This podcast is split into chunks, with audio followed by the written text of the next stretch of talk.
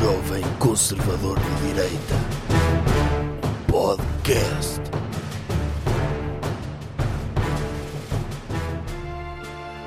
Bem-vindos ao episódio número 1 do podcast do Doutor Jovem Conservador de Direita. É o episódio 1 na nomenclatura, mas na verdade é o segundo que eu estou a gravar, por isso eu vou chamar-lhe episódio 2. Por isso, bem-vindos ao episódio 2. Temos aqui ao nosso lado um convidado muito especial, que é o Doutor Jovem Conservador de Direita. Boa tarde. Boa tarde. Vamos então começar? Vamos a isso. Tema da semana.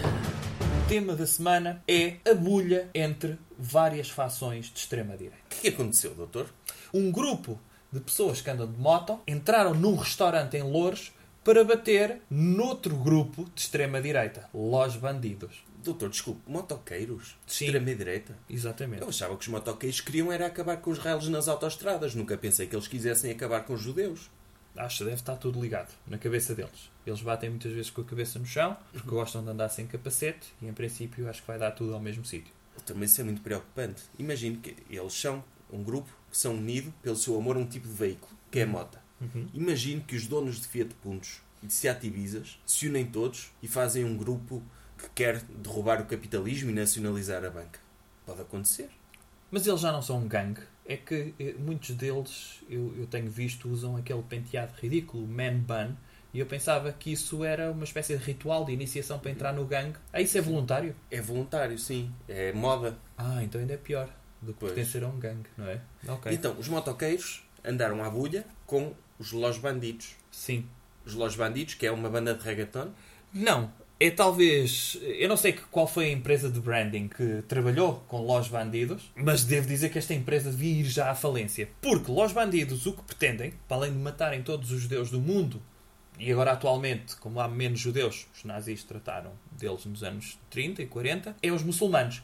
E eu não percebo, para além disso, eles querem ser, eh, ser os donos de tudo quanto é crime. Ah, Los Bandidos é o nome de um grupo de criminosos. Exato. Em termos de branding, é ridículo, não é? Pois, porque uma pessoa percebe logo. Ai, vamos cometer crime. Qual é o nosso nome?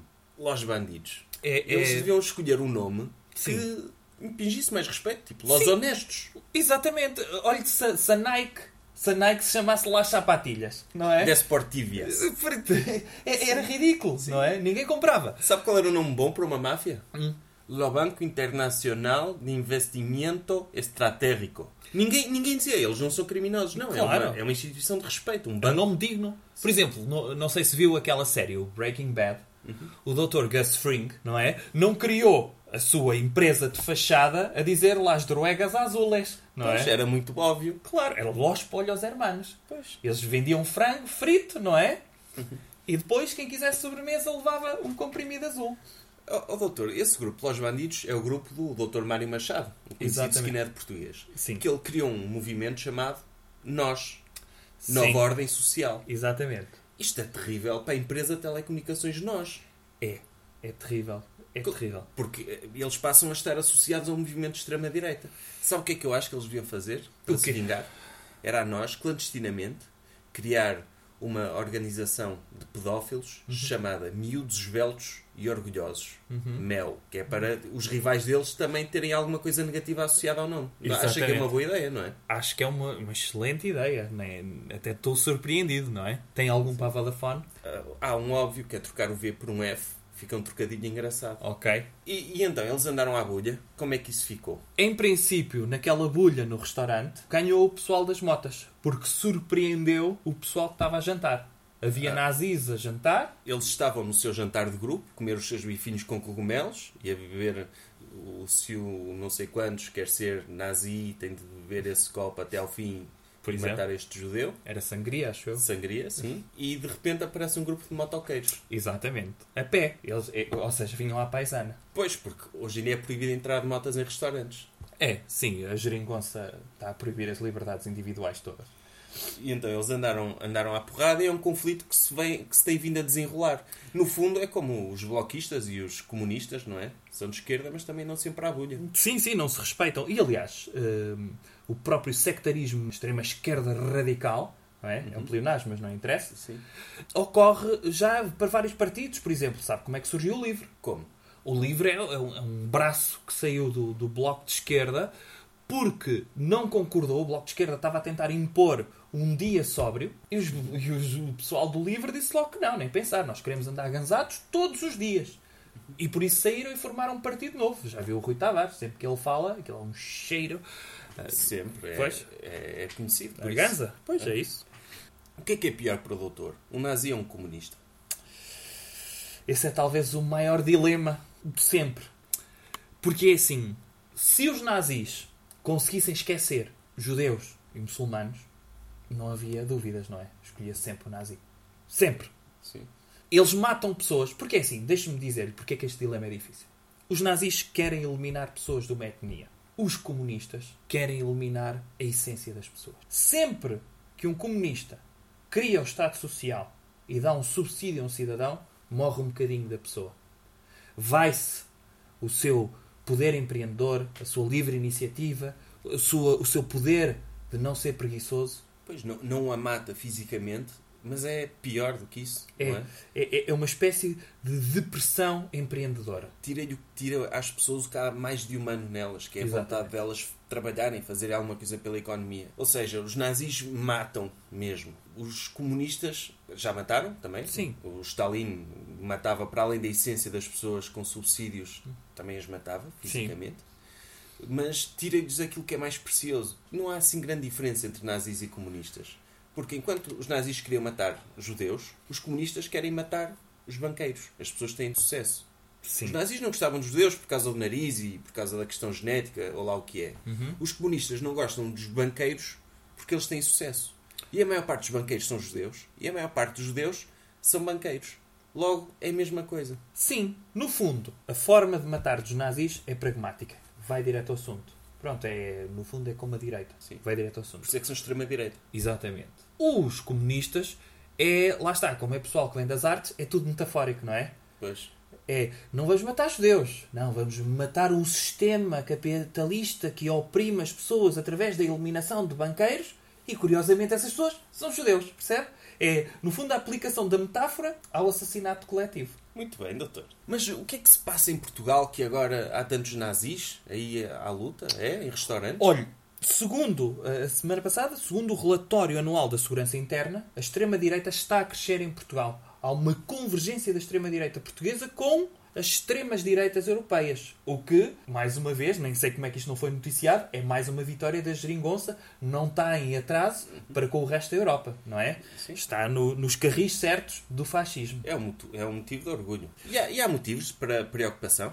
Poderia haver, mas com esta bulha, não. Se há alguma coisa que aprendemos com o Dr. Darwin, é que a luta pela sobrevivência se faz através de quê? De luta. E eles estão a lutar entre eles. Em princípio, eles vão se eliminar uns aos outros e, portanto, vão continuar a ser uma minoria. Qualquer dia vão ser defendidos pela esquerda, não é? Ou seja, ainda bem que os motoqueiros entraram no restaurante para bater e não para jantar com os amigos deles, Los Bandidos. Exatamente. Porque o que acontece na Europa, curiosamente, é, a- é, é haver uma convergência dos vários setores da extrema-direita. Os vários setores que eu li, que são os identitários, os nacional-socialistas, os skinheads, os motares, o pessoal que vai ao boom, esses todos.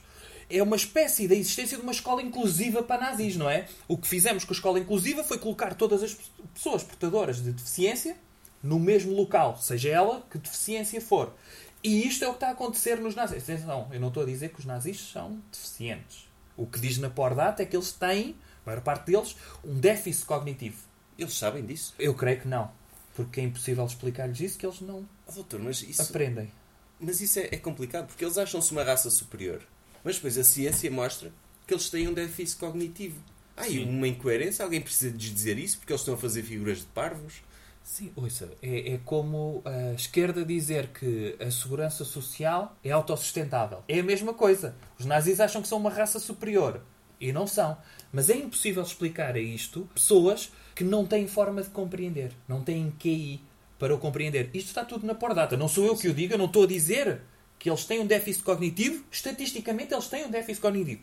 E atenção, ter um déficit cognitivo não é o mesmo ter um atraso mental. Eu não estava a comparar uns e outros. Atenção, estava a fazer uma analogia para as pessoas compreenderem. Eles não vão compreender, mas para as pessoas em geral.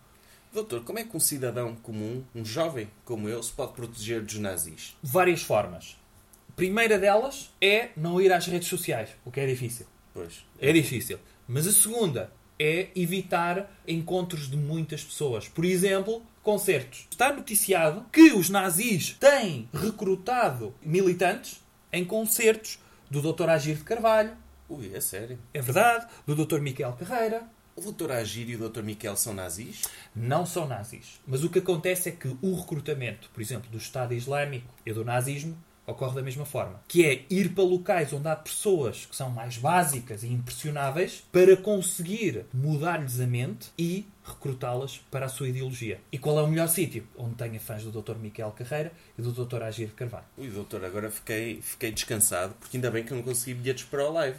Porque eu tenho medo de ir a um festival e vou descansado, curtir a minha musiquinha, o meu doutor Agir e assim, e saio de lá nazi. Quer Pois. dizer, é que eu não quero ser nazi, eu, eu respeito, mas eu não quero isso para mim. E, e para além de evitar ajuntamentos, há outra maneira de, de evitar o nazismo nos dias que correm? Ponto número 1. Um, não cometer crimes, porque se cometer crimes vai para a prisão e depois, para estar protegido dentro da prisão, tem de se converter ao nazismo. Ponto número 2. Não beber água da torneira. E ponto número 3. Tentar converter nazis à democracia, como nós fizemos com o Dr. André Ventura. Quando colocámos o Dr. André Ventura como candidato à Câmara Municipal de Louros, o que é que ele fez? Eliminou todos os ciganos de Louros. E evitámos ainda um confronto maior. O confronto que se deu entre as duas fações foi em Louros. E podia ter tido proporções muito maiores se aparecesse lá o gangue de ciganos de lá, os Lost Gypsy Kings. E portanto, não aparecendo, foi só uma bolhazita local. E portanto, converter nazis à democracia é essencial. Coisas que devemos evitar. Doutor, que comportamento é que devemos evitar esta semana? Devemos evitar invocar o nome de Deus em vão. Doutor, mas isso não é plágio do Dr. Moisés? Não é plágio, é ajuda ao Dr. Moisés. O Dr. Moisés, infelizmente, há milhares de anos, não tinha um podcast onde pudesse ter uma audiência maior. Ele só estava em cima da montanha com pedras na mão. E, portanto, falou para quatro pessoas. Eu estou a falar para 4 bilhões de pessoas. E, nesse sentido, estou a ajudar o Dr. Moisés. Não se deve invocar o nome de Deus em vão. Está nos 10 mandamentos. E porquê? Porque Deus tem mais do que fazer. Sempre que invocamos o nome de Deus, ele aparece. Vamos imaginar que Deus está ocupado a mandar um tsunami para países não cristãos. De repente, invoca-se o nome de Deus e ele aparece ao pé da pessoa. Sobretudo, aparece sempre nas situações piores. Que é? Sexo. Já reparou que a maior parte, isso até. Eu fui fazer pesquisa à internet e vi muitos vídeos de sexo, porque quis-me preparar para este podcast, e tem muitas vezes pessoas a dizer Oh my God, oh Deus meu. E acontecia muito isso num canal antigo da TV Cabo, que era o 17 ou 18, o Viver, Vivir, também espanhol, lá está, voltamos a produções espanholas, em que estava sempre Deus meu, Deus meu, Deus meu, que era sexual. E as pessoas porquê é que o fazem? Não é por prazer, é mesmo para chamar Deus à sua presença porque padecem de ejaculação precoce. E o facto de Deus aparecer com a sua cara é, digamos, o anticlímax. Deus aparece e ele, ah, já estou mais calmo. É, é- é uma espécie de apertar subconsciente dos testículos para atrasar. Ah, então quer dizer, estão a chamar, estão a dizer que Deus é tão feio que faz com que elas retraiam o orgasmo. Isso é ofensivo. Não é ofensivo. É, neste caso, é prático. Sobretudo prático para quem acha que sexo é prazer. Se fosse uma pessoa normal, não chamaria, ejacularia. 3 segundos estava feito, estava fecundada a senhora, siga, vamos trabalhar. Mas neste caso, é péssimo fazer isto, porque Deus tem mesmo mais que fazer e, sobretudo, é muito perigoso. Porquê? É que Deus aparece assim. Eu estalei os dedos. E Deus aparece assim imediatamente dentro do quarto. Ora, Deus vê muita coisa, mas não vê a disposição do quarto porque não pode estar atualizado quando é que as mulheres arrumam o quarto e dispõem o quarto de outra maneira. De repente, Deus aparece no meio do quarto e aparece em cima da cama, um homem, sem querer, pode sodomizar Deus involuntariamente. E, e depois apanha um cancro e não sabe porquê. Mas é porque teve com os testículos a bater na testa de Deus porque o invocou em vão. Exatamente. É, é muito perigoso. Doutor, mas muita gente diz que Deus é omnipresente. Uhum. Logo, quando estão no sexo, invocar o nome de Deus em vão, estão só a referir-se a alguém que já está naquele momento dentro do quarto. Ou seja, quando uma pessoa invoca o nome de Deus, está a reconhecer a presença dele. Isso é constrangedor, porque Deus gosta de estar lá a ver, mas não quer que a presença dele seja reconhecida. Gosta de estar lá discreto, como um voyeur. E de repente vê uma pessoa que está a fazer sexo ou masturbar-se a dizer Oh meu Deus, oh meu Deus, oh Deus meu, e diz, epá, ele está-me a ver. Isso é muito constrangedor. Eu também não gostaria que me fizessem isso. Claro que não. Eu sempre que me quero retrair, meto um wallpaper do Che Guevara. Claro. Ou eu, quando estou, por exemplo, a observar as atividades da minha vizinha na janela, não a fazer sexo, simplesmente a fazer as coisas que ela faz, se ela de repente começasse a falar para mim, eu ficava, ui. Afinal, se calhar tenho que ter mais cuidado. Não posso estar aqui de binóculos. Tenho de me conter. E é o que acontece quando a pessoa invoca o nome de Deus em vão. Ele pode deixar de querer vê-la a fazer sexo. Exatamente. E isso é perigoso, porque depois é assim que acontecem acidentes, como fraturas de pênis, como coisas desse género. E é este o conselho desta semana. Não invoquem o nome de Deus em vão. Sim. E mantenham o vosso pênis como uma única peça sólida. Doutor, quando é que se pode invocar o nome de Deus, então? Quando precisamos de Deus em momentos sérios. Por exemplo, quando o engenheiro Sócrates levou o país à bancarrota e basicamente a economia mundial, aí sim toda a gente disse: Oh meu Deus, traga-nos o Dr. Pedro Passos Coelho. E oh, ele apareceu e salvou o país.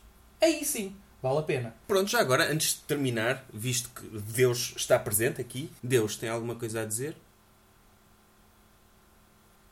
Bem, acho que é, acho que é isto, com a opinião de Deus, que terminamos e com estas palavras sábias. E, e provar que este é efetivamente o melhor podcast porque teve a presença de Deus. Recomendação cultural. Ou outra coisa. Eu aproveitei o fim de semana de Páscoa para ver uma série de Netflix excelente que se chama La Casa de Papel. Hoje parece que é só sugestões espanholas. Los Bandidos, La Casa de Papel, Los Polhos Hermanos. E achei excelente. Vi durante a missa, levei o tablet com os escutadores, porque já conhecia aquelas partes todas da missa. E vi tudo. Foi das melhores coisas que eu vi até hoje. Porquê? Porque é muito pouco original. E isso eu achei extraordinário. Porque eu adoro as pessoas que têm sucesso, mas que não fazem nada de criativo. Isto é 2018. Isto é o século XXI. É um benchmarking, é copiar coisas que já existem e vendê-las como se fossem muito originais. Sim, eles pegaram no Ocean's Eleven, Exato. estenderam por 10 horas. Fundiram com aquele filme daquele senhor dos bairros, o escurinho, o O Spike. Dr. Spike. Spike Lee. Exatamente. Com aquele filme com o Dr. Clive Owen, o infiltrado, fundiram o Ocean's Eleven com o infiltrado, Estenderam 10 horas para render. estenderam 10 horas e E em é- espanhol. Isso é que é o segredo. O segredo aqui não é série, não é um enredo, é ser falado em espanhol. Porquê? Se aquilo fosse uma série, se aquilo fosse uma série da Fox, ou de People and Arts, ou do Odisseia, mas falada em inglês, ninguém via, porque dizia, ui, já vi 80 séries e filmes igual a isto. Mas como é espanhol, toda a gente vê. Porquê? Temos de ter aqui o teor de condescendência. Dos espanhóis, o que é que nós esperamos? Caramelos. Não é séries de televisão. Sim. Certo? Portanto, ou é o Museu do Prado, ou a Independência de Catalunha. Nunca séries de televisão. Sim, É como ver um porco andar de bicicleta. Por exemplo. Dizemos, os porcos estão na pocilga ou a ser comidos em travessas. Sim. Nunca andar de bicicleta. Nunca andava... E os espanhóis? Nunca a fazer séries de televisão. Sim. E portanto, quando disseram há uma série espanhola, eu fiquei logo impressionado. Porque nunca pensei que eles soubessem fazer séries. E sobretudo, conseguiram fazer uma série de sucesso internacional, fiquei ainda mais impressionado. Aquilo é uma espécie de Paralímpicos, sabe? Nós vemos os Jogos Olímpicos todos pelo desporto. Mas vemos os Paralímpicos para dizer olha que gira, que ele até consegue correr sem duas pernas. E é excelente. E os espanhóis é um bocado isto. A série La Casa de Papel é uma espécie de Paralímpico das séries. Que é, não esperamos grande coisa deles, mas como fizeram uma série, ficamos impressionados. Doutor, e aquilo, não acha estranho que tantas pessoas tão inteligentes, autênticos génios, se dediquem a assaltar a Casa da Moeda? Eu acho que aí sim, aí reside a estupidez da série. Porque se as pessoas são inteligentes, o que é que fazem? Abrem uma startup. Claro. Não vão fazer planos maquiavélicos para, para assaltar a Casa da Moeda espanhola. Portanto, se, eles, se aquilo fosse uma série de mostrar como espanhóis inteligentes abrem uma startup de computadores, uma nova Apple, ou lá está. E como é o caso deles, se calhar chamavam-lhe eh, Peer, não é? Porque era para copiar a Apple. E era normal e toda a gente ficava impressionada. Ah, e, e eles criavam um telemóvel touch e depois criavam uma espécie de iTunes. Percebe isto? Sim. Era tudo copiado. É, La mas- Pera. La Pera. Como vinha de espanhóis, Uhum. então a gente chegava, ah, nunca ninguém se lembrou disto, não é? E o Dr. Steve Jobs já tinha feito isso tudo. Mas outra, outra coisa que me intriga na, na, na série é que o plano deles passa por imprimir dinheiro. O- É um plano keynesiano. Eu Exatamente. relembro de que durante a, a crise das dívidas soberanas era essa a solução que a esquerda tinha para resolver o problema. Era imprimir dinheiro e colocar dinheiro a circular na economia, aumentando a inflação.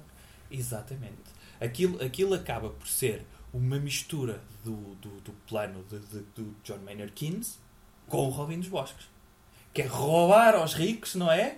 Para injetar a economia, para, para provocar depois um- uma inflação brutal e galopante. Pois, no são- fundo, era tornar a Espanha uma espécie de América do Sul. Sim, são os empresários que pagam esse assalto. Exatamente. E a segunda temporada que vai estrear agora, em princípio, é em colombiano. Porquê? Porque eles injetaram aquilo tudo lá para dentro e, em princípio, o país está de pantanas. Mas apesar de ser uma série de esquerda, o doutor recomenda porque é pouco criativa. Exatamente. Sobretudo para mostrar àqueles artistas que vão para guionistas e para o teatro e não sei quê e que acham que vão mudar o mundo. Não é preciso. Aposto que aquilo foi criado por um gestor no, em part-time. Sim, sim, no, na, na hora do almoço. Exatamente. Exatamente. E aquilo agrada, lá está, a esquerdalhos, não é? Porque mostra a teoria de Keynes aplicada e agrada, supostamente, a artistas, mas que não percebem que aquilo é pouco criativo. E isto é uma chapada a toda a cultura. E é por isso que eu adoro aquela série. Muito bem, doutor. Quer deixar um apontamento sobre o espetáculo que vai acontecer? É verdade. As últimas datas do meu espetáculo ao vivo, 6 de Abril no Auditório Camões em Lisboa, 7 de Abril no Sá da Bandeira do Porto. Adquiram bilhetes, já restam poucos, não percam. Eu ouvi dizer que estão a, a voar que nem pãezinhos doces. É capaz, mas os peizinhos de doces voam, Não, pois não vou. então isso não tem lógica. Pois o doutor quer é que eles sejam vendidos, não quer que eles voem. Claro. Portanto, em princípio, comprem só e deixem na mão. Não comprem se calhar ao ar livre, tem dado muito vento para eles não voarem. Está bem? Porque depois têm que comprar outro. Sim, podem fazê-lo, mas fica aquela cadeira vaga. E é Exatamente. chato. Muito bem, até para a semana. Jovem Conservador de Direita. Podcast.